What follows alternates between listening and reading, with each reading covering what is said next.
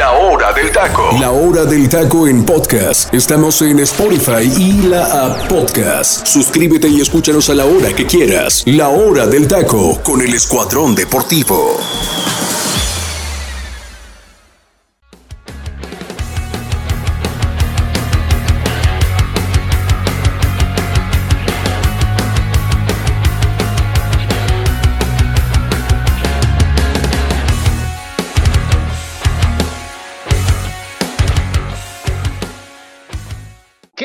Compañeros, les damos la bienvenida, sobre todo a nuestra gente que nos escucha aquí en Radio Comandante, llegando a su programa favorito. ¿Por qué? Porque estamos hablando, obviamente, como tiene que ser, la hora del taco. El programa yo creo que predilecto para todos aquellos amantes del fútbol y que quieren saber la información al momento. Pues bueno, han llegado al mejor programa de esta cadena y pues se vienen temas bastante candentes y apasionantes porque el solo hecho de tocar o decir selección mexicana, automáticamente va a generar debate entre mis compañeros, como también, pues bueno, hay buenas noticias para nuestros jugadores mexicanos en Europa y toda la revolución que ha generado después de aquel conflicto que está a punto de cumplir un año, aquel momento trágico que se vivió en el estadio de la corregidora y que bueno, analizaremos si en verdad funcionó algo, aprendimos algo de aquello vivido, pero pues antes de entrar en materia quiero presentar a mis compañeros que me acompañan en este gran programa, hablando y empezando primero por mi compañera Jime, esperando que esté teniendo un excelente día. Te saludo con mucho gusto, Jime.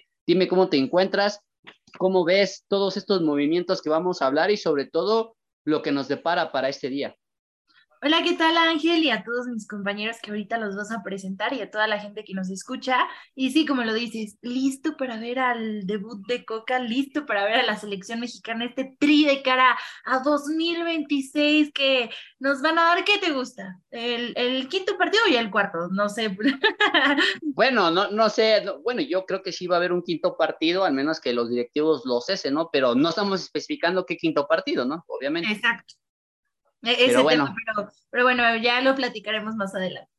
Sí, hoy estamos en la era de los cocainómanos y no refiriéndonos a los de sus pacientes, sino a la era de Diego Martín Coca, que llegó como seleccionador mexicano. Y te presento también a ti, mi queridísimo Freddy López. Me imagino que sigues contento.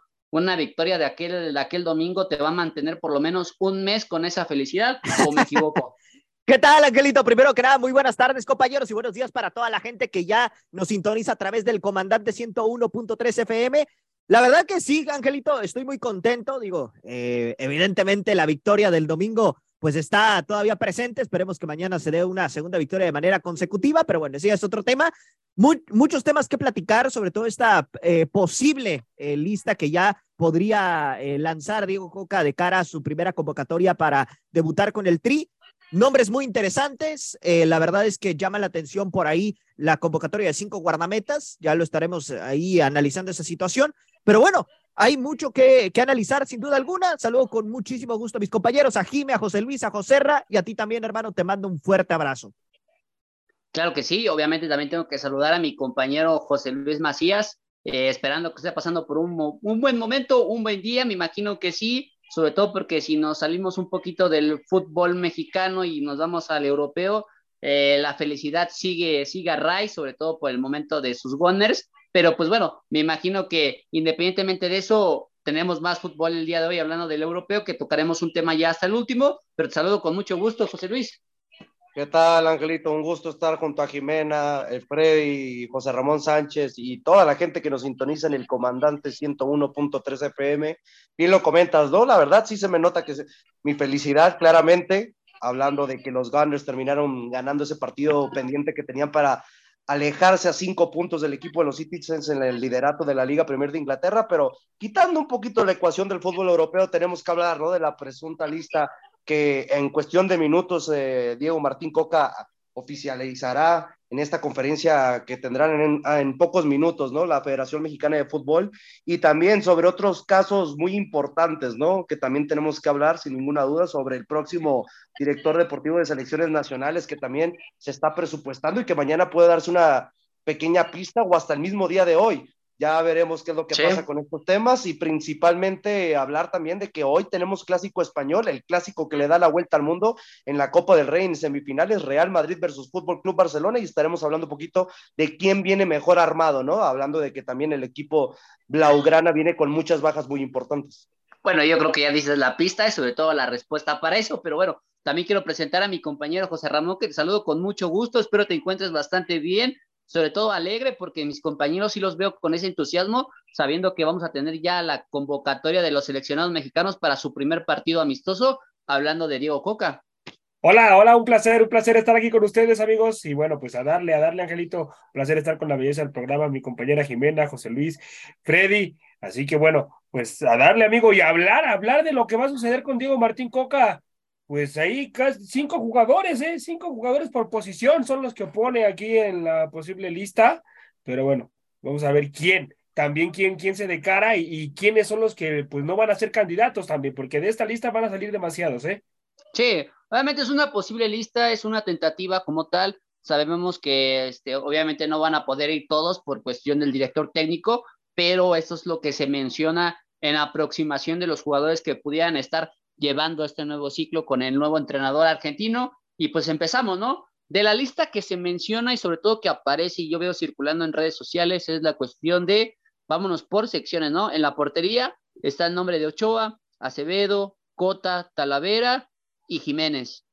En las defensas, hablando por las centrales, está Montes, está Altiva Sepúlveda, está Israel Reyes, está Guzmán, eh, Víctor Guzmán, está Néstor Araujo, está este, Héctor Moreno, Jesús Angulo, Johan Vázquez, el Chiquete Orozco. En las laterales, hablando por la derecha, está Araujo, está Kevin Álvarez, está Jorge Sánchez, está Alan Mozo, está Jesús Garza. En la lateral izquierda está Jesús Gallardo, Jesús Arteaga, Campos, este, eh, Aguirre e Isaías del Pachuca. Hablando del medio campo, está Edson Álvarez, está Eric Lira, está Sánchez, está Cervantes, está Rocha, está Héctor Herrera, está Charlie Rodríguez, el Nene Beltrán, el Pocho Guzmán, el Ruiz, eh, Marcel Ruiz, está también este Luis Chávez, está Eric Gutiérrez, está Fraín Álvarez, el Piojo Alvarado, está el Ponchito, y en la delantera, hablando como centro delantero, está Henry, está Funes, está Chaquito, hablando por el extremo derecho, está Antuna, Orbelín, Córdoba, Uciel Herrera y Fulgencio, y por la izquierda solamente hay tres nombres, hablando que está Lozano, Vega y Laines. Así que esta es la tentativa lista que tiene ahí Diego Martín Coca para llamar a sus jugadores en el próximo partido que estaría disputando el 26 de marzo en el Estadio Azteca, porque hay que, hay que ir a la vuelta de la CONCACAF Nations League, CONCACAF Nations League, el próximo 26 de marzo. Los boletos ya están a la venta, mi gente. Esto no es un spoiler promocional, simplemente por si están interesados a acudir al partido, ya están a la venta. Y pues bueno, empiezo contigo, Jime. Eh, te veo muy entusiasta, entonces me quedo contigo rápidamente. ¿Será posible que Diego Coca haga una lista sensata como se ha venido cuestionando últimamente, sobre todo por lo de Martino, ¿no? Que es un ejemplo reciente en la cuestión de que pues siempre se le cuestionó en que no llevaba jugadores en buen momento, se casaba con los viejos lobos de mar. ¿Veremos algo parecido con Diego Martín Coca o habrá una diferencia y estaremos hablando de un antes y un después?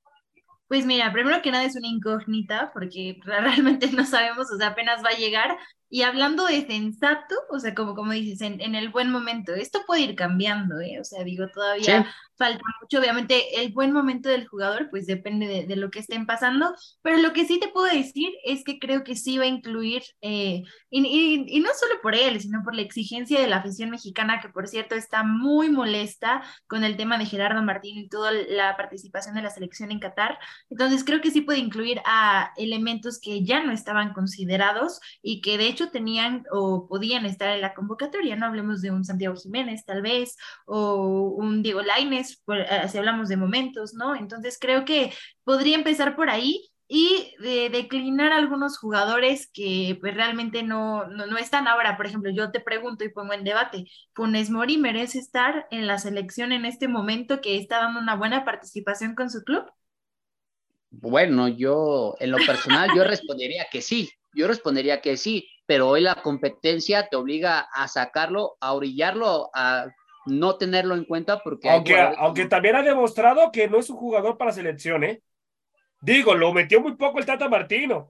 Es que es Pero, justo, en lo- ¿no? pero, pero en los partidos amistosos, Jiménez, donde sí tuvo cabida, no, no fue ese futbolista que eh, tenía que haber marcado diferencia, ¿eh? Así que Pero demostró, demostró su ser. buen momento ahorita lo, lo llamarías así, ya nada. O sea, eso creo que es el punto y, No, también no. la mano que vamos a ver de Coca. Yo no lo Freddy, llamaría, tú- ¿eh? A Rogelio Funes tú- Mori. ¿Tú dirías algo al respecto de esto?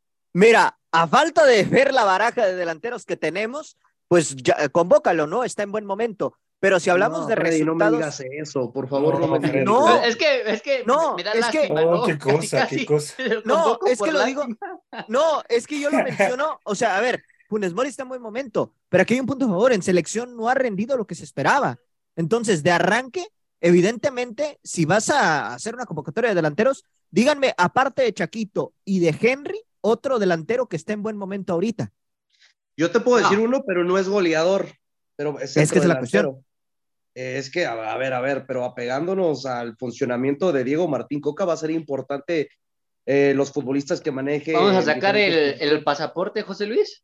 No, realmente hay un futbolista que a mí me llama muchísimo la atención, que a mí, si me das a elegir, O, la eh, carta.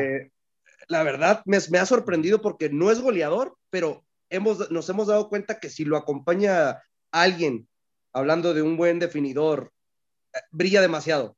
Hablo de un viejo conocido de Freddy, se llama Edgar López y ahorita milita en los Diablos Rojos del ¿Mm? Toluca, ¿What? que ni siquiera está en la lista.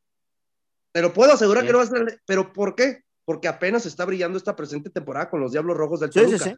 Es canterano de los Cholos de Tijuana, pero Correcto. la verdad que este chavo de 23 años ha jugado para mí de muy buena manera, pero volvemos a lo mismo, ¿no? Ay, oye, ¿cómo lo vas a convocar si apenas está brillando en el Toluca? A ver, estos partidos es para que vea el proceso que se viene a largo plazo de tres años, para ser exactos, tres años y medio de lo que se viene el próximo mundial. Entonces yo creo que hay tiempo y partidos Para experimentar, ¿no? estos Más que nada.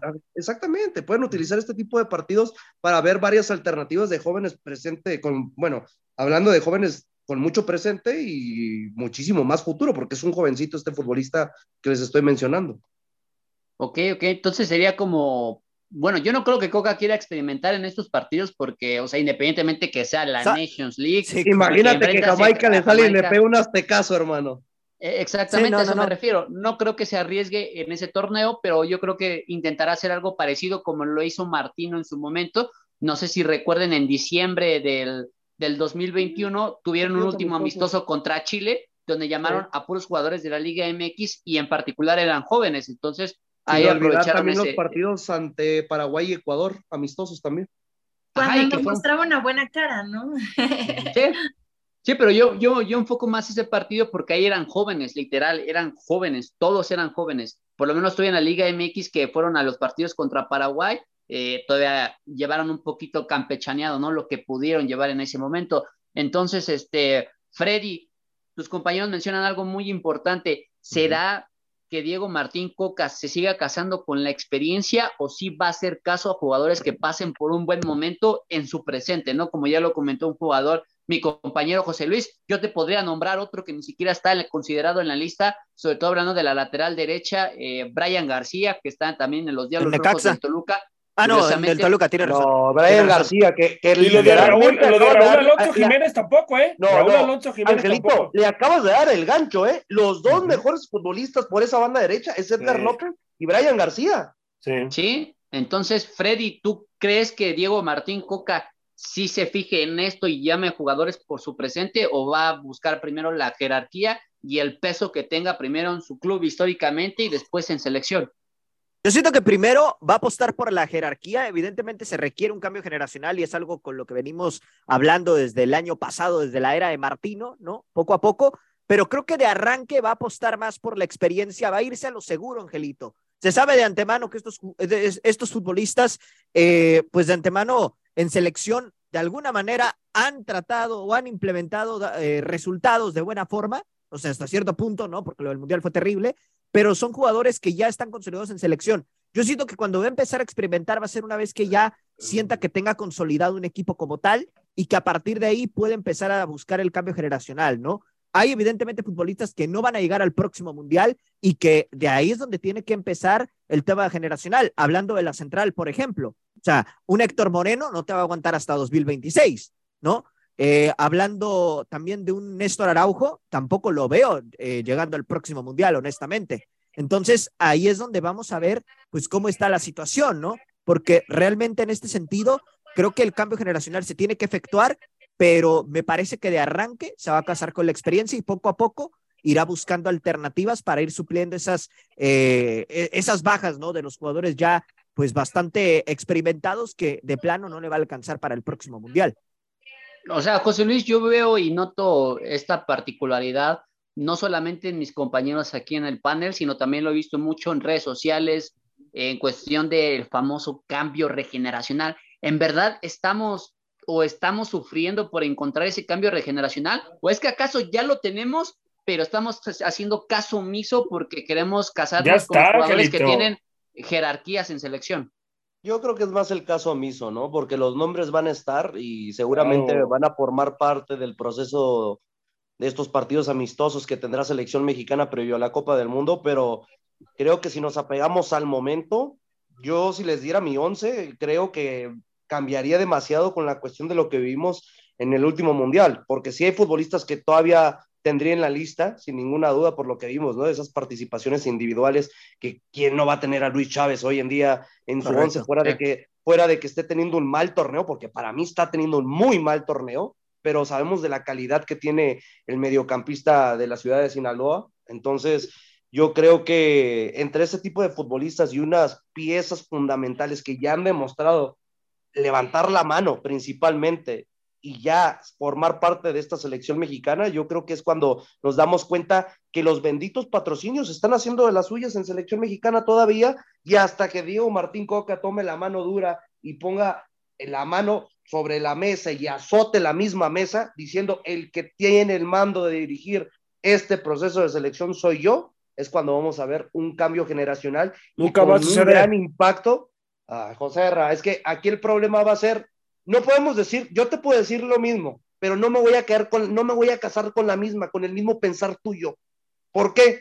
Porque yo dependo mucho de lo que quiera ver en los próximos partidos de la fecha FIFA. Sí, sí. Y bueno, José Ray, ahorita que mencionas este, pues, pues esta afirmación, ¿no? Con respecto a de que, eh, pues es poco probable que suceda que existan estos cambios, hablando de que hay gente que pesa dentro de Federación Mexicana para los convocados.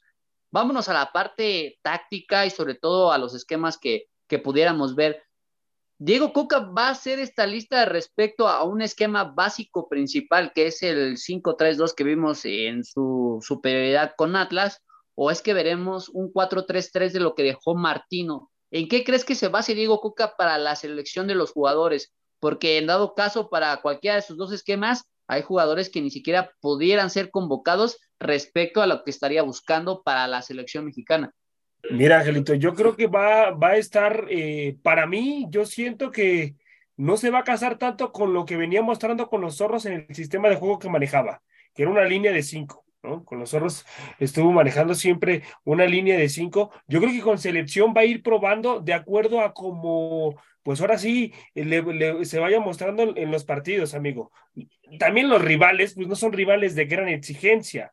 Entonces, eh, hay, hay, que ver el sistema de, de, juego que va a utilizar. Yo creo que el primer sistema de juego que va a utilizar va a ser una línea de cuatro. Una línea de cuatro y en base a eso va, va a ir poniendo su, su línea de cinco y, y, ya después, pues me imagino yo que le va a querer dar una identidad a esta selección. Ojalá, ¿no? Porque no, no la tuvimos con el Tata Martino y ojalá con él, pues tenga, tenga varios sistemas de juego, porque el Tata Martino solamente tenía uno y se casaba con uno y, y, y yo creo que él debe, debe de aprender de, de, tener por lo menos dos o tres sistemas de juego, eh, Diego Martín Coca, ¿eh? Bueno, lo, lo de Martino, pero, lo de ver, Martino eso, es muy, pero eso es muy rápido, eso, eso el técnico lo tiene que trabajar a lo largo de los días. Ah, no, claro, ya, eso, ya, ya, eso, eso se hace iba. trabajando.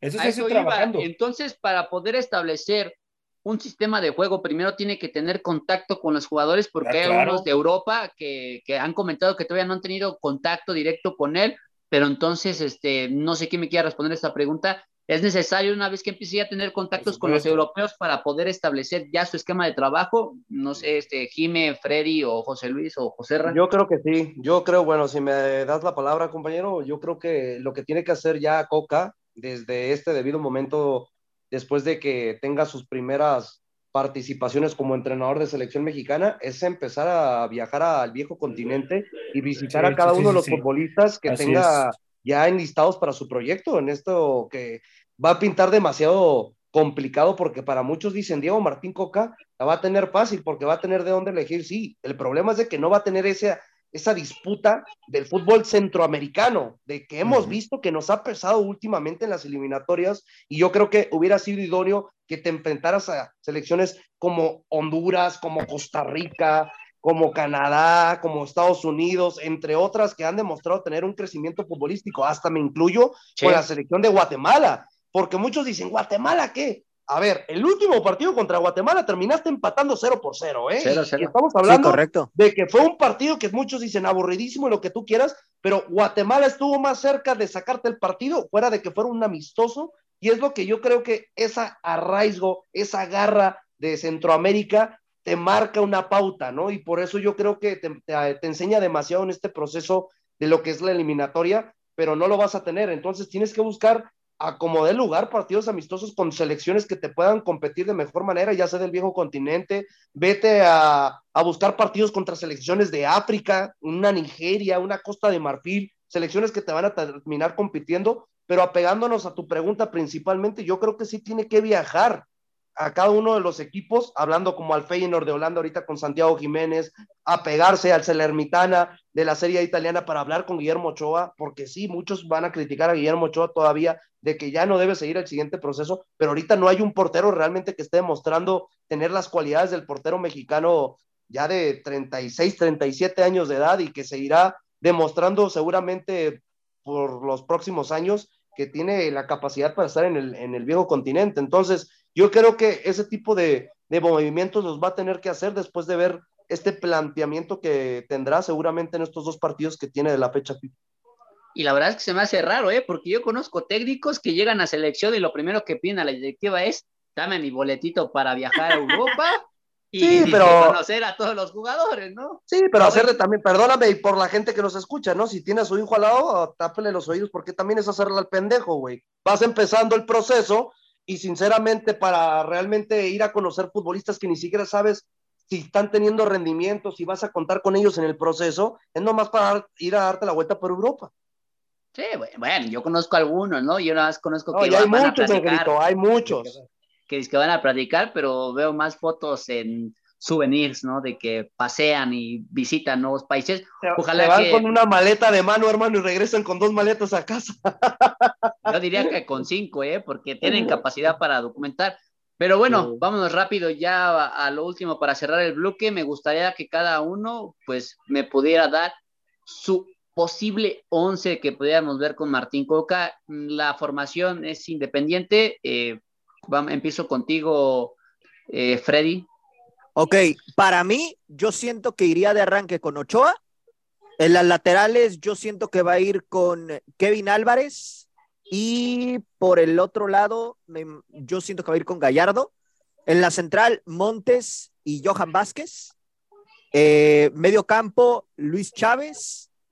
Em, yo siento que va a poner también a Eric Sánchez y a Guzmán. Y en la delantera, siento que se va a ir con el Chucky, Henry, y por el otro lado, eh, Diego Laines. Ah, caray. Ah, caray. José Luis.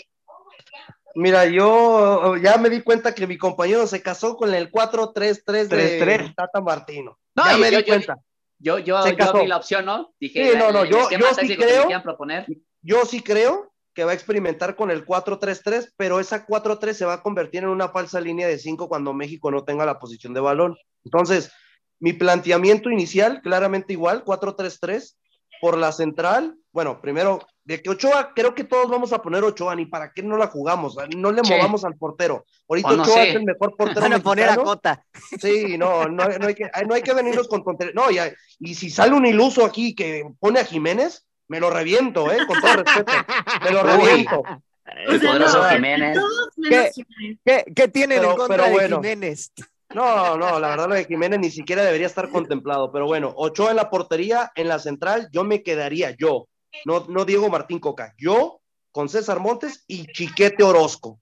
Creo que Chiquete ahorita está en un momento que está demostrando y levantando la mano para la selección mexicana y qué mejor que lo esté demostrando con un equipo de mayor peso en la liga mexicana como son las Chivas Rayadas de Guadalajara.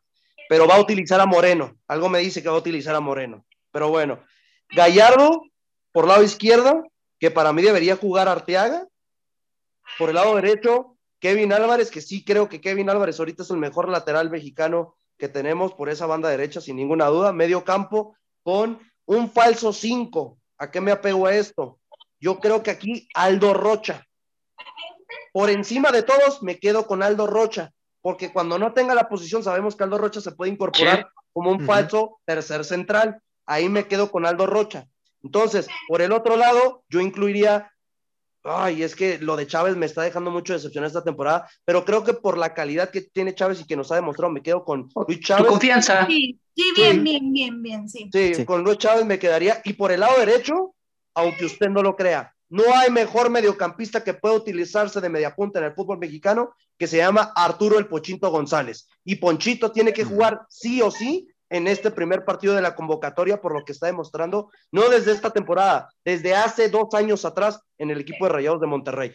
Y como lateral por izquierda, bueno, extremo por izquierda, me quedo con el Chucky Lozano como centrodelantero con Henry Martin y por el lado derecho con Orbelín Pineda.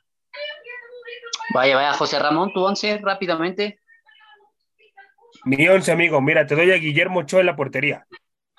Mi- lo- los centrales, yo creo que me la juego con Montes y Johan. Eh, después voy con Kevin Álvarez y Gallardo. En la contención pongo a Edson Álvarez junto con eh, Pochito Guzmán, Pochi- el de Monterrey, y luego pongo a Chávez, carnal. A. Chávez. Luego, Ok, ok. luego pongo a Orbelín, Orbelín por una banda, después pongo a Lozano y Henry Martin en punta. Henry Martin en punta. Ok, ok. Y Jime. Mira, tu once, Jime, no, no te lo No. guardes, no te lo guardes, por favor, Jime. Yo estoy ansioso porque yo también tengo el mío. El mío es básico, el mío es basiquísimo, entonces. A ver, a ver, vas tú, vas tú. No, no, señorita, ya le preguntó usted. No, porque se yo- pone nerviosa. Yo soy, yo soy el conductor, el conductor siempre Bueno, ya, tiene ya, la ya, última ya. palabra, entonces. Échale, Jime, sin miedo. Primero, Ochoa, sí, o sea, Acevedo, mal momento, Cota inconsistente, también Talavera, Jiménez no, no va a estar. Cota no debe de estar ahí, Jiménez. Sí, no. No, además, siempre llevan muchos porteros, pero bueno, es eso, eh, para que al final quede Ochoa, pero bueno, ya, decisiones de técnico. Después, eh, en la, en la lateral derecha, a Kevin, después en la lateral izquierda a Gallardo. Eh, después, este, en la defensa central, yo creo que a Montes, a, Mo- a Montes, perdón, y bueno, si, si se pudiera de repente que le dieran oportunidad a Israel Reyes, estaría No, muy bien. Jime, Jime, por favor, ve cómo está jugando, ve cómo está jugando en el América, por favor. Espérate, No, es el amor, es el amor, ¿entiendes? No, no no te ¡Está dando su Jime, once! Te lo juro, Este Jime, si señor. yo fuera, si yo fuera, no si yo fuera, no. Baños, te lo regreso, te lo regreso al Puebla. ¿Qué Bueno, pero, pero ¿qué crees? No se puede, ni modo. Bueno, Ay, ay. Jime, termina, termina. ya, ya, ya. además me dijeron mi once, ¿no? Pues ¿por qué me Sí, están tu once, tu once. Sí, correcto, correcto. yo imagínate. Nadie le diga nada, pendejo. su once. No, no, está bien. Jimena, pero te pido una disculpa abierta, porque imagínense, si tú dijiste eh, lo, de, lo de Israel Reyes, a mí me deben estar matando varios por decir el chiquito Orozco, entonces... Es lo que te iba a decir. Digo, También, también de, de querer sacar a Chávez, Bueno, pero- dijiste al último ya, también dices, bueno, pero bueno, X. Ya lo que sigue es Edson Álvarez. Tienen que estar. Edson. No está. Este, ¿quién más? Eh, ayúdenme. Me falta otro mediocampista, Te falta señorita. otro medio. Ujú. Luis Eh, Chávez, Edson. ¿Quién más No, quieres? Luis Chávez. Y, Ya, ya, ya ah, dijo, ya dijo Edson y Luis Chávez. Le faltaría ajá, y de ataque como el Nene Beltrán. Ponchito Beltrán. a Henry Poncho. Martí, a Santiago Jiménez. Ah, tú te la juegas con los dos de inicio. con dos Con los puntas. dos puntas. Sí, Ok. ahorita. Ah, va a jugar con un mejores. 4-4-2, entonces, Jiménez. Sí, Sí, así sí, es. sí. Así Sí, sí, es. sí. Ok, pues yo, yo ya para cerrar este tema y este dilema, eh, yo me la juego muy fácil con Ochoa en la portería, los centrales Montes y Johan Vázquez, laterales por derecha Kevin Álvarez, por izquierda Gerardo Artiaga, como medio centro Edson Álvarez, eh, como un segundo recuperador Luis Chávez. Yo pondría a Pineda como enganche o como tercer, o como tercer interior por izquierda, no tanto como extremo como lo están gusta, visualizando algunos medios. De hecho, a mí fue el medio campo que me gustó mucho que vimos en Es el partido contra, contra Arabia, Arabia Saudita. Saudita. No, Sí, y recuerda verdad. que Orbelín lo hizo de tiene demasiada recuperación, Angelito, aparte. Sí, y mucho desgaste, la verdad me gustó. Sí. Y hay que recordar que en- la está, la está rompiendo todavía en el AK de Atenas. Sí. No, al final, pues, Angelito, Angelito, y para reforzar tu comentario, ¿eh? Nadie se quiere acordar ahorita, pero lo vemos mucho al ataque Orbelín, pero él es mediocampista natural de contención. Así es, Sí. así es. Su Y, posición pues, bueno, natural. Sí, y ya para cerrar, pues yo sí me quedo con Chucky, con Henry Martin, y pues esperando que se recupere Vega, ¿no? Y si Vega no se recupera, yo pondría Antuna. ¿Sabes quién está pidiendo también a gritos Oh, en por medio Dios. campo, levantando la mano? No, bueno, ¿Quiere es once, jugar? José Ra, déjalo. No, también. Oiga, pero compañera, es que es en serio lo que les digo. Hay un futbolista Sí. que para mí está demostrando estar top 3 de los mejores Sí. mediocampistas de la liga. ¿Quién? Y, y ni lo tienen en cuenta. Y está en la lista, en la, pre- la supuesta lista. Marcel Ruiz. Marcel Ruiz está en un nivel puta, sí. monstruoso, ¿eh? Monstruoso. Que yo creo Pero- que está tapadito, que está casi en la misma terna que Ponchito. La verdad. Sí, que Ajá, Ponchito. sí, sí, sí, sí. Anda- andan en el mismo. No, es que lo de Marcel es monstruoso esta temporada. Y lo viendo desde la temporada pasada cuando llegaron a la final con, en contra del equipo de Pachuca, con los Sí. Diablos Rojos del Toluca. Sí, Lo, lo único malo de Ponchito es que no lo están ocupando como un posible media punta o interior y lo Exacto. están poniendo más por banda, entonces Por lo la banda. pudiera, pudiera descompensar su competencia, pero para mí lo de Ponchito yo creo que desde el 2021 le hemos dicho, eh, ha sido para llamarlo a selección. Después tuvo un pequeño bajón, pero otra vez Sí. vimos que Ah, son pero- momentos naturales que pasan los futbolistas, hablando de que obviamente no puedes rendir siempre al 100%, ¿no? Pero la diferencia, Ángel, aquí es de que estos futbolistas que estamos mencionando no es de que están nomás levantando la mano, la están levantando, pero dentro del terreno de juego, con resultados. Sí. Y eso es lo que Bueno. necesita selección mexicana, resultados de ya. Sí, Así es. sí. Pero bueno, hablando de resultados, vámonos al siguiente tema porque los resultados son los que se quieren ver en la mesa y de forma definitiva porque pues siguen buscando quién va a ser el próximo suplente de John de Luisa y debido a que el ingeniero va a dejar eh, las elecciones porque presupuestamente estaba que pues él continuara, ¿no? Como directivo, al final le hace saber a, a todos los dirigentes que no va a continuar, que no va a reelegirse y deja libre la competencia entonces, pues bueno, hay un nombre curioso que suena y José Luis Macías me lo hizo saber y yo quedé sorprendido porque yo por otro personaje muy famoso en la entidad de Nuevo León eh, lo vi como un chiste, pero después dije, no puede sonar tan descabellado y hoy mi compañero José Luis Macías me hizo reír bastante porque es maquiavélico el plan que tiene selección mexicana, pues un nombre que está para suplir a De Luisa es Mauricio Culebro, actual director deportivo de los Tigres de Nuevo León. Y que bueno, si de por sí la polémica se generó contra los Tigres de haberle robado a Diego Coca como su director técnico, hoy les estarían robando a otro directivo y curiosamente para mandarlo a selección mexicana. Entonces, Jime, vamos a abrir un poquito de salseo y dime, ¿será algo bueno que Culebro llegue a Federación Mexicana de Fútbol, independientemente del pasado que tenga ahorita con Tigres y que pudiera generar una algarabía específicamente para Nuevo León, ¿eh? Porque yo te podría decir que hoy es Nuevo León contra el resto de la República Mexicana, porque hablamos que es selección nacional, ¿no? Entonces podemos decir que es como un estado aparte. ¿Crees que sea buena idea llamar a Culebro? ¿Hay otros directivos? Eh, ¿Qué pasa por tu cabeza al escuchar toda esta información que ha circulado en estos días? Porque pues buscan a un dirigente en especial, ¿eh? Oye, bueno, depende para quién, ¿eh? O sea, la, la verdad es que, bu- bueno, ¿para qué? Porque la verdad es que La, la, verdad es que sí está como medio descabellado el tema. No me sorprende que la selección y la federación hagan este tipo de cosas. No creo, o sea, si hablamos del futuro de la selección, hablando de resultados y de temas, no creo que sea lo mejor y más en este momento generacional que dicen que quieren cambiar todo y que son los más puros y los más buenos y nos están prometiendo mil y un cosas. Y, y sobre todo el tema, ¿no? Del mundial, como dices, ¿no? Hablando de, de intereses de los regios, pues muy, muy chido, ¿no? Pero independientemente de después, ¿qué va a pasar? O sea, creo que sigue siendo lo mismo, dándole vueltas y cambiando nombres, pero sigue siendo exactamente igual. Entonces, ¿dónde está el cambio realmente? Y siento que estoy hasta hablando de política. Sí, sí, no, y ya para irnos al momento musical de la hora del taco, eh, hoy Nuevo León se siente pues ofendido, ¿no? Porque todo lo que tienen lo quieren y pues para ellos desafortunadamente no son considerados en puestos grandes para selección. Dime, Freddy. No, y fíjate, Angelito, lo que son las cosas, ¿no? Suponiendo que se llegara a concretar esto de que estás comentando, de en menos de dos, de dos meses le estarían quitando a su director técnico y a su director deportivo, ¿eh? O sea, lo que son las cosas. Qué cosas tan desafortunadas para mis queridos aficionados de los Tigres de la U y que curiosamente tienen apoyo de los rayados por toda esta situación. Hoy creo que el lugar que tendría que tener muy, muy bien definida selección mexicana que no tiene que visitar en cuestión de Estado de la República es Nuevo León porque los van a recibir mal. Pero bueno, vamos a, un momento fresco, a relajarnos después de tanto. A ver, Angelito, perdón, amigo. Va, a ser Miquel Arriola, amigo, ¿eh?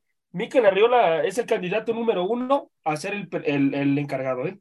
Mira, regresando al corte, te, te, contesto, ¿eh? Te ahorita regresando vamos a hablar de eso porque vamos a hablar del tema de las credenciales y las credenciales idóneas. Correcto. Mauricio Culebro, ¿eh?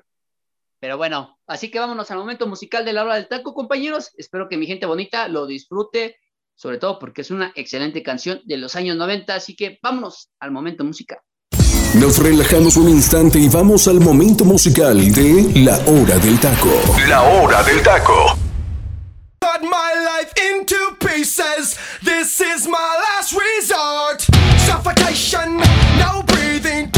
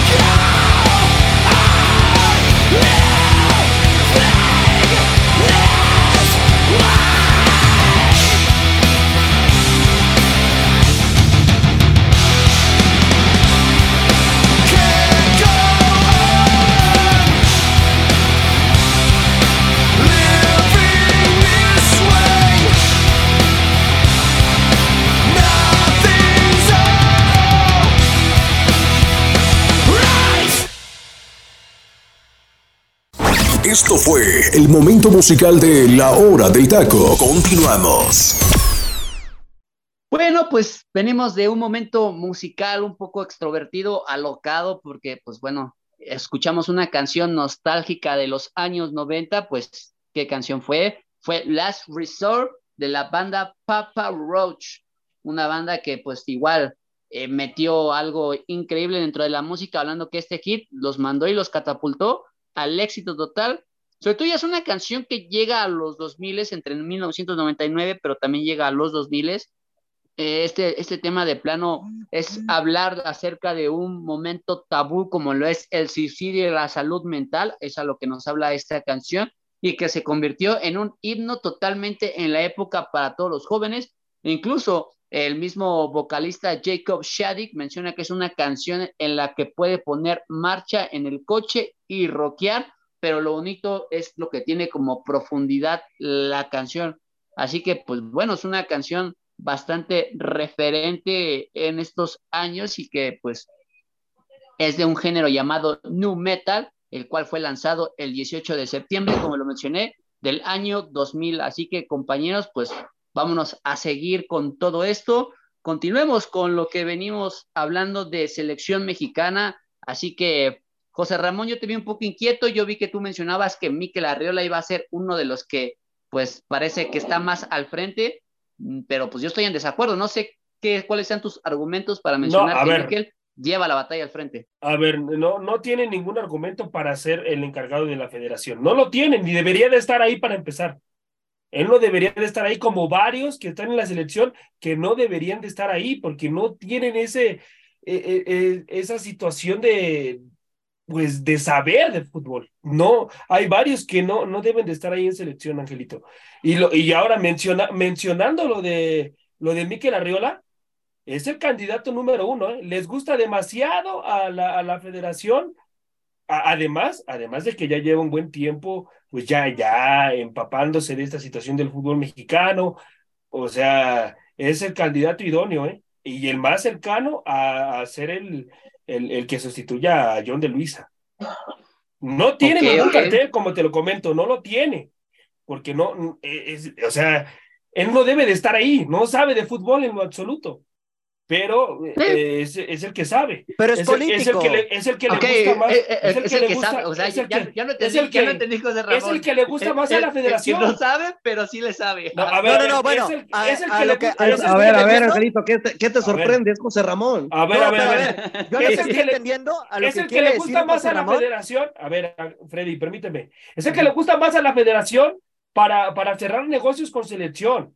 Ciertos partidos. O sea, él ya, él ya sabe cómo cómo negociar este tipo de situaciones. No sabe absolutamente nada de fútbol. José Ramón, no lo bueno, sabe. No quiero, no quiero tocar este tema, pero imagínate, si no me pudo vender una colcha ahí en la Ciudad de México, no creo que me pueda vender un partido contra selecciones mayores. Bueno, no, no sabe, no sabe en lo absoluto. El señor nos quiere dar a tole con el dedo, como muchas veces ha salido a decir puras puras estupideces, es lo que ha dicho. Del fútbol. No estupideces, no estupideces, porque ver, yo. Angelito. Hay, mira, espera, espera, espera. Hay una persona que yo conozco que ha dicho que las estadísticas las puedes interpretar de mil maneras. No, Miquel Arriola las interpreta vive, de una él, forma él, él vive más en una ambigua. Muy terrible, ¿eh? Muy terrible. Entonces, no, o sea, para, digo... para mí, para mí va a ser el que se va a quedar, ¿eh? Definitivamente. Okay. O sea, esto, esto nada más de que Mauricio Culebro y eso, eh, eh, o sea, nada más lo están haciendo ahí para, para que digan, ah, es que sí están buscando, es que sí tienen otras opciones, pero va a ser Miquel Arriola el que, el que va a ser, amigo. Saludos okay. a mi amigo Miquel de Twitter que me sigue. bueno, que, que esa es buena, esa es buena. No, yo, yo, yo no, quisiera no, tener un amigo digo, que se llame puro Miquel famoso, también. No, bueno. ¿Qué, qué puedo bueno, decir, ya, eh? O sea, ya, Y- ya nos vamos, eh, con permiso. Ya nos vamos, Jiménez, discúlpanos. No, no, pero a ver, Angelito, la- la- Ajá, no, dime. no es de que estemos de- en desacuerdo con lo que comenta José Ra, pero como lo afirma tan claro, yo creo que lo de Mauricio Culebro es una pieza clave para este nuevo proceso de selección mexicana, porque no hay que olvidar que él llega como practicante a las Águilas del la América y de ser practicante y agarrar todos los conocimientos. ¿De Sí. quién agarró los conocimientos? Se los dejo ahí. Sí, sí. De John Y de Luisa, el que se acaba de No, ir. De John y- de Luisa aprendió todo. Entonces, de ser un practicante, se convirtió una en una persona clave para la institución de Tigres. Y hay que ver los palmarés con Tigres. Ganó todo, todo lo que disputó. Solamente le faltó el Mundial de Clubes, que tuvo una temporada espectacular. que no va a acordarse que llegan hasta la final eh, contra el Bayern Múnich y terminan perdiendo sí, correcto. de una manera muy dudosa? Pero hablando de todo el palmarés que ha ganado Tigres con la dirigencia de Mauricio Culebro, es el presidente o directivo, como lo quieran llamar, idóneo para llegar a selección mexicana. Nos quedamos con lo de Miquel Arriola, pero Miquel Arriola, ¿qué ha dejado al fútbol mexicano? Ah, no, en eso concuerdo totalmente contigo, ¿eh, José Luis? O sea, realmente, si nos vamos por, por cartel, en teoría debería de ser Mauricio Culebro. Aquí el tema es que la Federación Mexicana ya sabemos cómo se las gasta. Obviamente aquí el problema. va a ser que Mauricio Culebro, por la garantía que te puede dar como director deportivo, o como la imagen de selección mexicana con los contactos que tiene ya a nivel internacional, se va a vender muy bien. Y tal vez no llega a la cartera la selección mexicana, que sabemos que sí tiene dinero, en comparación de que tienes a un pelado al lado que se llama Miquel Arriola y que seguramente por unos centavos lo puedes subir rápido a la cuestión de direcciones nacionales y te puede resolver todos tus problemas.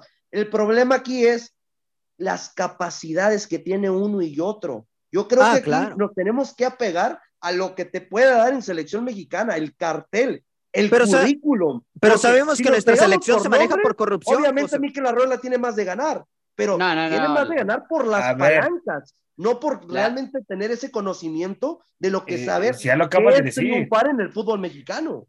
Es que ya lo acaba de decir todo. Si nos vamos a una situación de conocimiento futbolístico, Mauricio Culebro se merece estar ahí. No hay, ahorita no hay más ganador que Mauricio Culebro en el fútbol mexicano. la federación no se maneja de esa manera. La federación va a poner a Miquel Arriola, definitivamente. Definitivamente. aquí, el, problema. Más, otro títere más. Exactamente, este es el problema. Aquí el problema y, es, es el títere de los títeres, ¿eh? Porque también Culebro, si llega, Nada más lo ponen ahí para que. No, no, no, no, pero Culebro, Culebro no creo que se deje Mauricio Culebro no creo que se deje manipular, ¿eh? Sí, correcto. Mira, mira, así de sencillo. José no, Ramón. No se va a dejar, así no de sencillo. manipular. No, no, no Mauricio Culebro. Mauricio Culebro no. No creo, ¿eh? Por Dios. por eso, ahí les va, compañeros. Yo por eso creo y siento que tampoco va a llegar Mauricio Culebro, porque saben de antemano que no va a ser una pieza fácil de manipular a su antojo. Entonces, en este sentido, ¿por qué creen que pusieron a Diego Coca? Porque, de, o sea, a final de cuentas, el candidato número uno era Guillermo Almada, pero Almada sabíamos de antemano que no se iba a dejar manejar tan fácil. En, en este caso, Diego Coca lo ponen ahí justamente porque es otro de los títeres. Rodrigo Ares de Parga, misma situación. Entonces, sabemos que Mauricio Culebro es el indicado para estar en ese, en ese puesto, pero no lo van a poner porque no va a dejar que Federación maneje, haga y otro tema. Rodrigo, de Parga es el puesto más inútil de la selección ah, mexicana. Por supuesto. Exacto, exacto, por supuesto. pero, pero ¿qué tiene para estar en selección? Rodrigo Ares de Parga, pregunta, tiene? Pregúntale a Papi o Freddy. Sí, ¿no? Es un o sea, a No, mira, pero mira, si, si, está capacitado, tiene un descenso con Querétaro, tú tranquilo. No, o sea, bueno, no, no, no, y se les olvida el palmarés más grande de Ares de Parga. La multa donde Querétaro debería haber sido desafiliado. De correcto. Y todavía, después de ser no desafiliado, ah, le dan el, el, el beneficio de, mira, te damos la selección mexicana. No existe este puesto, pero te lo damos, chingues, te lo mereces.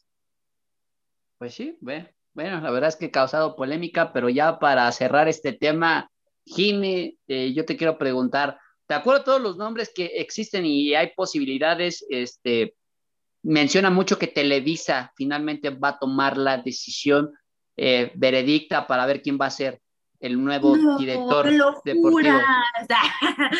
no puede ser, eso es algo nuevo, ¿eh? Oh, no me lo esperaba. De acuerdo a los perfiles que, va a manejar la televisora de la Jusco, ¿quién crees que pinte como, como posible, no? ¿Por quién te la jugarías tú de acuerdo a las películas que hemos visto en selección mexicana? Aquí no es tu candidato, lo que crees que la Federación Mexicana al final va a poner en la mesa y nos lo va a presentar como el reemplazante de John de Luisa. Ay, no inventes, es que sí, sí está cañón. Mm. ¿Cómo que sí está cañón, Jiménez? Fácil. No, esta, vez yo coincidiría con Jiménez José Luis porque hay varios nombres en cuestión de la palestra, a pesar de que Televisa va a tener la última decisión, pero sobre a todo ver, está es que volvemos a lo mismo. Es que Angelito, y perdóname si me vuelvo a meter, el que va a tomar la decisión es Papi Televisa. Y sabemos Sí, a no, quién nos eso lo tenemos claro. Entonces, tenemos claro. ¿a quién te apegarías a los nombres si sabes que Papi Televisa va a elegir al final? Sí, no. Mauricio Culebro es uno formado de Televisa, independientemente de todo lo que ha estado y conseguido en otros equipos. Mikel Mikel Arriola, tiene intereses en Televisa. Y los de Pero- Pepe Riastra también, Angelito, ¿eh? Pepe Riastra también lo van a, lo van a estar analizando, amigo, ¿eh? Así Ah, que bueno, ese, es, ese es un nombre normal, yo lo pondría normal porque Pepe pues, Riastra, es del Mauricio proyecto, Culebro y Mikel Arriola. Es del proyecto Irraragorri. Lo de Mikel Arriola yo lo veo como también posible por la Yo cuestión también. o antecedentes en la cuestión de que pues siempre el que estaba como director o presidente de la Liga MX pasaba a suplir estas funciones de direcciones nacionales, así pasó con Decio de María, que fue primero presidente de la liga, se van y automáticamente él sube como con este puesto mayor a selección mexicana, entonces apuntaría, pero sobre todo porque estaría dirigido por alguien maquiavélico que nos hemos olvidado, o que a lo mejor no nos hemos olvidado, pero que pues su nombre pues lo ha dejado ahí a la riestra y siniestra, que es Enrique Bonilla. Entonces, Enrique Bonilla sería uno de los asesores de Mikel Arriola y sobre todo que sería el conector para las futuras decisiones que tendrían que ver con selección mexicana, pero bueno, vamos a cerrar este tema por el día de hoy porque pues nos podemos llevar hasta como 20 episodios y sacar lo más macabro de todo esto. Y vámonos a otra noticia muy importante que también ha circulado y que no le hemos dado el foco como tal, sabiendo que eh, fue un momento, acontecimiento histórico dentro de la Liga MX, desafortunadamente para mal, nunca tenemos uno para bien. La situación de aquel conflicto del 5 de marzo en el estadio de la Corregidora, el cual trajo pues demasiada violencia en cuestión de los conflictos de las barras, tanto local y visitante, que en aquel partido fue Querétaro contra Atlas. Se menciona que estadísticamente en números oficiales, porque pues, nos tenemos que basar en esas estadísticas, obviamente yo sé que hay gente que cree que sí hubo muertos, pero que estadísticamente no lo hubo, ¿no? Entonces, pues tenemos que decir que hubieron cero defunciones, pero que en cuestión de lesionados, agraviados y que estuvieron hospitalizados, pues sí fueron bastantes, ¿no? De ahí se generó un precedente hablando del famoso Fan ID, que fue una de las reglas que se hablaron para, pues, tratar de cuidar a los aficionados del fútbol y poder identificar a estas gentes que no tienen nada que ver. Y Jimmy, a ti que te veo tan, eh, pues, apasionante en este tema, hemos aprendido algo de esto, sobre todo porque en jornada 10 ya va a ser obligatorio que la gente ya presente su Fan ID, así que antes de que me respondas, Jimmy, hagamos un pequeño comercial. Mi querida gente que va a asistir a cualquiera de los estadios de la República Mexicana, en especialmente la Liga MX, ya están obligados a que van a presentar su Fan ID, así que si no lo han hecho, ingresen a la Liga MX, busquen cómo registrarse en el Fan ID, es totalmente sencillo, van a hacer unos cuantos pasos, guarden su código QR porque ese es el código que les van a estar solicitando para cuando entren al estadio y no tengan ningún inconveniente, así que Jime, ahora sí te cedo toda la palabra. Sí, es que tengo muy buen dato eh, derivado de lo de Fan ID. Se supone que realmente es por lo del, lo del Atlas Querétaro que pasó lamentablemente, que fue una barbaridad, eh, justamente hace ya casi un año, pero realmente es para el Mundial de 2026, son pruebas. Lo que, lo que están haciendo con el Fan ID, o sea, no, no crean que es un tema de que no nos preocupa la afición, no, porque hay muchos estadios en los que no se aplica el Fan ID. Digo, sí ténganlo por, por cualquier cosa. Acá pero... en Tijuana sí lo aplican, ¿eh? Acá en Tijuana sí Ajá, lo están sí, aplicando. Por ejemplo, en Puebla. No- Realmente Tijuana fue uno de los primeros que empezó a aplicarlo oficialmente. Tijuana y el se- Estadio Jalisco. Y el estadio Jalisco. Exactamente. Sí, digo, sí, obviamente, sí. ¿no? obviamente sería una barbaridad que no lo hicieran en el Jalisco, pero por ejemplo, aquí en Puebla, en algunos partidos es como que sí, ¿no? Entonces, pero realmente esto es una prueba para 2026, para, para el Mundial, porque pues Estados Unidos obviamente y México quedó muy manchado con el tema porque fue noticia internacional lo que pasó con el Atlas Querétaro, entonces Ah, quieren sí. limpiar la imagen, ¿no? Entonces ahorita están haciendo pruebas, esto lo sé por gente de las barras, que, que pues obviamente he tenido juntas porque las barras ya quieren regresar, Ah, también tocamos el tema de Rayados de Monterrey, ¿no? De la barra que están sancionados porque fueron a Al León, igual que la de la América. al igual que la del América y que a la Sí, de Atlas tampoco le hicieron nada, que eso es un tema también interesante, ¿no? Pero Sí. pues, realmente es, va más allá, no crean que solo están pensando en la Liga MX, esto va también por el Mundial y por la seguridad de la gente, sobre todo porque pues albergar un Mundial no es tan fácil y controlar a tanta gente y tanta pasión no, no va a estar sencillo. Eh, José Ramón, voy rápido contigo. Todo lo que se habló Sí. después de, de esa junta, hablando que fue el 6 de marzo, al día siguiente porque se suspendieron todas las actividades de la Liga MX, tanto varonil como femenil. Salaron de muchos puntos, obviamente comandados por Miquel Arreola como presidente de la Liga MX. En realidad, algo se ha aprendido, hemos avanzado algo a partir de ahí. Eh, ha, habido un punto de inflexión en el que digamos que ha servido como presidente o de plano simplemente fueron momentos como para apaciguar las aguas y otra vez olvidarnos de este acontecimiento porque pues hay que recordar a la gente que ya el Querétaro mandó una carta de petición para poder abrir su estadio nuevamente, que el cual le dieron el sí y va a tener puertas abiertas para que vaya la afición al próximo partido que va a tener contra Toluca el 5 de marzo en el Estadio Corregidor. Justamente un año después, Angelito. Es lamentable. literalmente. Es, ¿eh? es lamentable, Angelito, es la verdad. Lamentable porque eh, para mí, para mí Querétaro, después de esa situación que, que vivió con los zorros, tenía que haber sido desafiliado, amigo. Tenía que haber sido desafiliado después de esa gran y terrible situación que se vivió en, en, el, en el Estadio Corregidora una situación lamentable, que también ahí, hubo eh, algunas situaciones políticas ¿eh? en eso, en, en, lo que sucedió. Pero, eh, amigo, eh, no hemos avanzado nada, nos hemos quedado estancados, no se dio un golpe en la mesa como se tenía que haber dado desde que sucedió esa situación.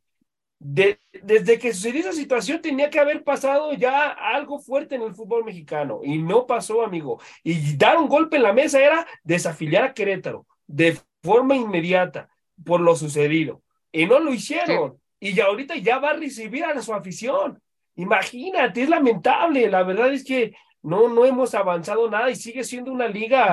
Pues, se cumplió al menos el ¿eh? plazo, José Ra, porque se hablaba de que iban a permitir el acceso desde enero, ¿eh? O sea, también por esa parte, al menos están cumpliendo con el, con el plazo acordado. Porque hay que, hay que recordar también en este sentido que a veces la, la Liga MX pinta mucho esta situación de que se va a dar un veto de tanto tiempo y lo terminan acortando por temas económicos. Aquí, al menos, respetar el acuerdo. Porque es Querétaro, porque es Querétaro. Hubiera sido otro equipo de mayor envergadura. Y quién sabe qué hubiera pasado. ¿eh? Yo no creo que porque haya sido Querétaro, sino no, yo tampoco lo creo. era el dueño, sino quién era el dueño. Y también, exacto, también quién era el dueño. Entonces, pues cumplieron realmente con, con esa situación. Pero amigo, hemos, eh, estamos igual o hasta peor en la liga, ¿eh? No dimos ese golpe que lo tenía que haber dado desde que pasó esa situación, amigo, que era desafiliar a Querétaro. Oigan, y también las peleas que ha habido, o sea, claro. con León Toluca, peleas con Tigres Atlas, Atlas. La balacera de Atlético San Luis contra América. Sí, o sea, sí, sí, sí, sí, que no, a comparación de lo que pasó con Querétaro Atlas, no es así tan, tan grande, pero, pero pues no, las cosas no se han calmado. Ahora, lo de las barras, ahora lo de, lo de las barras también, ya otro tema, ¿no? También lo de las barras, algo que no debe existir en el fútbol mexicano. No debe existir ya las barras, pero es una mafia terrible, Angelito, entre las mafias y la liga. Desafortunadamente los equipos le, dieron poder político y sobre todo dinero y ahora va a ser un problema erradicarlas porque pues es un conjunto que ha erradicado violencia, pero bueno, ya después estaremos discutiendo todo este tema. Ya para cerrar el programa, obviamente en una cuestión de, de minutos estaremos hablando del partido del clásico y me quedo contigo, José Luis, ya para cerrar todo esto. Real Madrid contra Barcelona, la Copa del Rey, primer partido hablando de la semifinal en el Santiago Bernabéu. Eh, ¿A quién ves como favorito? ¿Qué me puedes platicar hablando de que pues el, el, único que presenta bajas es el Barcelona, hablando de que Pedri, Lewandowski y Dembélé no estarán, precisamente ambos, cada uno con sus respectivas lesiones y por parte del Madrid, al final de cuentas todos pudieron recuperarse para este partido, así que, ¿qué me puedes platicar de este partido que viviremos de un clásico más de la Liga Española? El clásico más visto a nivel mundial, Angelito. Real Madrid versus Fútbol Club Barcelona, dos equipos que vienen de una situación demasiado distinta, uno que viene de dar una voltereta histórica y llamar los reflectores de todo el mundo a nivel futbolístico, mientras que el otro viene de dos derrotas de manera consecutiva y terminando de ejecutar, ¿no? Otro fracaso más a lo largo de los últimos ocho años a nivel europeo, como es el Fútbol Club Barcelona. Claramente, estas tres bajas que acabas de puntualizar, ¿no? Como la de Robert Lewandowski, la de Pedri y Ousoma Dembélé, los futbolistas que han marcado una pauta y una diferencia en la presente temporada para el club Blaugrana, pues no podrán contar con ellos en este partido de ida, eh, hablando de la Copa del Rey 2022-2023, que seguramente el Real Madrid que tenía la duda solamente de que Rodrigo, ¿no? Si iba a poder incorporarse con sus compañeros para este enfrentamiento tan importante que no ha conseguido desde hace muchos años, hablando de la Copa del Rey, pues bien lo dices, se terminó recuperando el futbolista brasileño de 22 años de edad y formará parte de la plantilla de Carleto Ancelotti para disputar este primer partido, que seguramente nos dará muchas emociones, pero qué mejor manera para el Madrid, ¿no? De que no tiene el equipo rival, el equipo odiado a tres futbolistas fundamentales para el planteamiento de Xavi Hernández y qué mejor que dar un golpe en la mesa.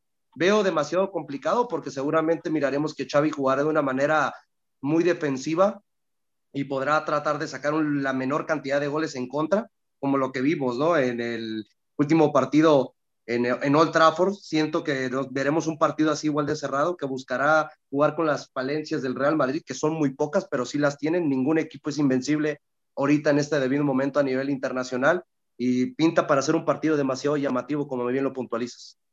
Sí, bueno, ya después estaríamos hablando quién se lleva el primer capítulo de este, de este partido, porque hay que recordar que son dos, esa es la primera llave de la semifinal. Y pues bueno, compañeros, este, que la chavineta se persine y se agarre confesada. Para, pues, para dar por terminado todo esto, les agradezco por estar con nosotros. Ojalá haya sido un programa de su agrado, eh, comandado por mi compañera Jime, Freddy, José Luis, José Ramón y su servidor Ángel García. Esperemos que haya pasado un buen momento, que lo haya disfrutado y sobre todo que siga pendiente de nuestras redes sociales y de los programas a futuros porque se vienen cada vez cosas más candentes, ya se viene casi el parón de selección y eso también va a ser un momento fundamental, por eso es que hemos hablado de la posible convocatoria de Diego Coca, así que les mandamos un saludo, que la pasen bonito, excelente jueves y los esperamos aquí el día de mañana en el mismo canal y a la misma hora. Por hoy hemos terminado la hora del taco. La hora del taco. Los esperamos en nuestra siguiente emisión a través del Comandante 101.3 FM.